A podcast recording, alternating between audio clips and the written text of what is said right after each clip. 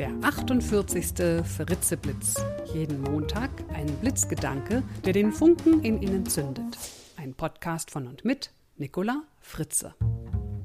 Hallo und guten Montagmorgen.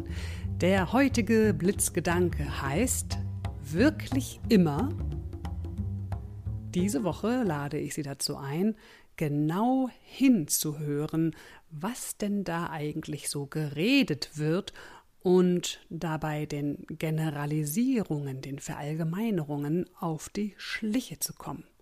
Und wenn ich vom Hinhören spreche, dann meine ich sowohl das Hinhören, was andere so reden, als auch das Hinhören auf meine inneren Stimmen und Gedanken.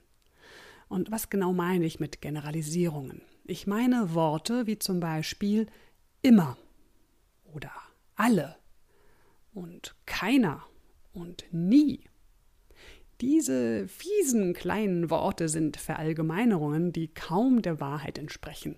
Und gleichzeitig erzeugen sie ein, ja, wie soll ich sagen, ein unschönes Gefühl, weil wir irgendwie das Gefühl haben, dass es gar nicht anders sein kann als immer, alle, nie.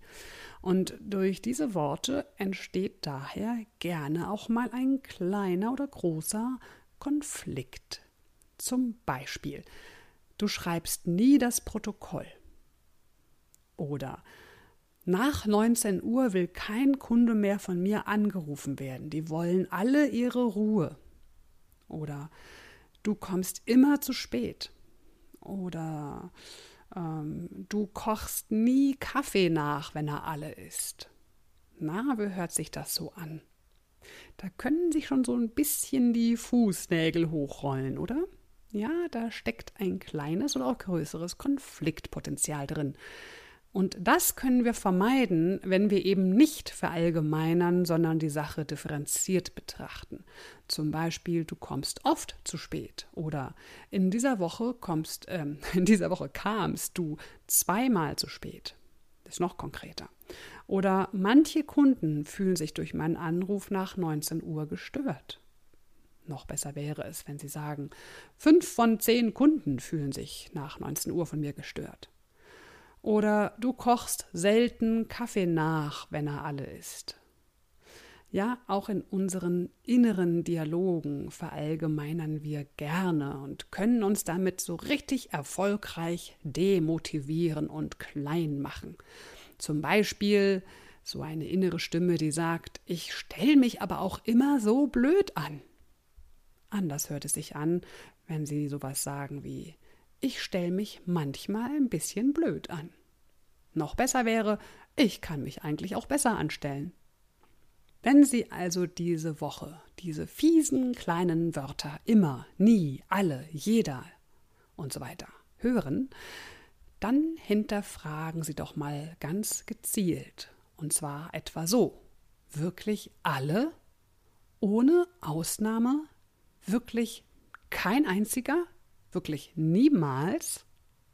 Und dann wird Ihr Gesprächspartner wahrscheinlich schon etwas differenzierter werden in seiner Aussage und damit scheint es plötzlich auch anders sein zu können und es stellen sich neue Möglichkeiten dar. Jedes Wort, jede Formulierung erzeugt Wirkung.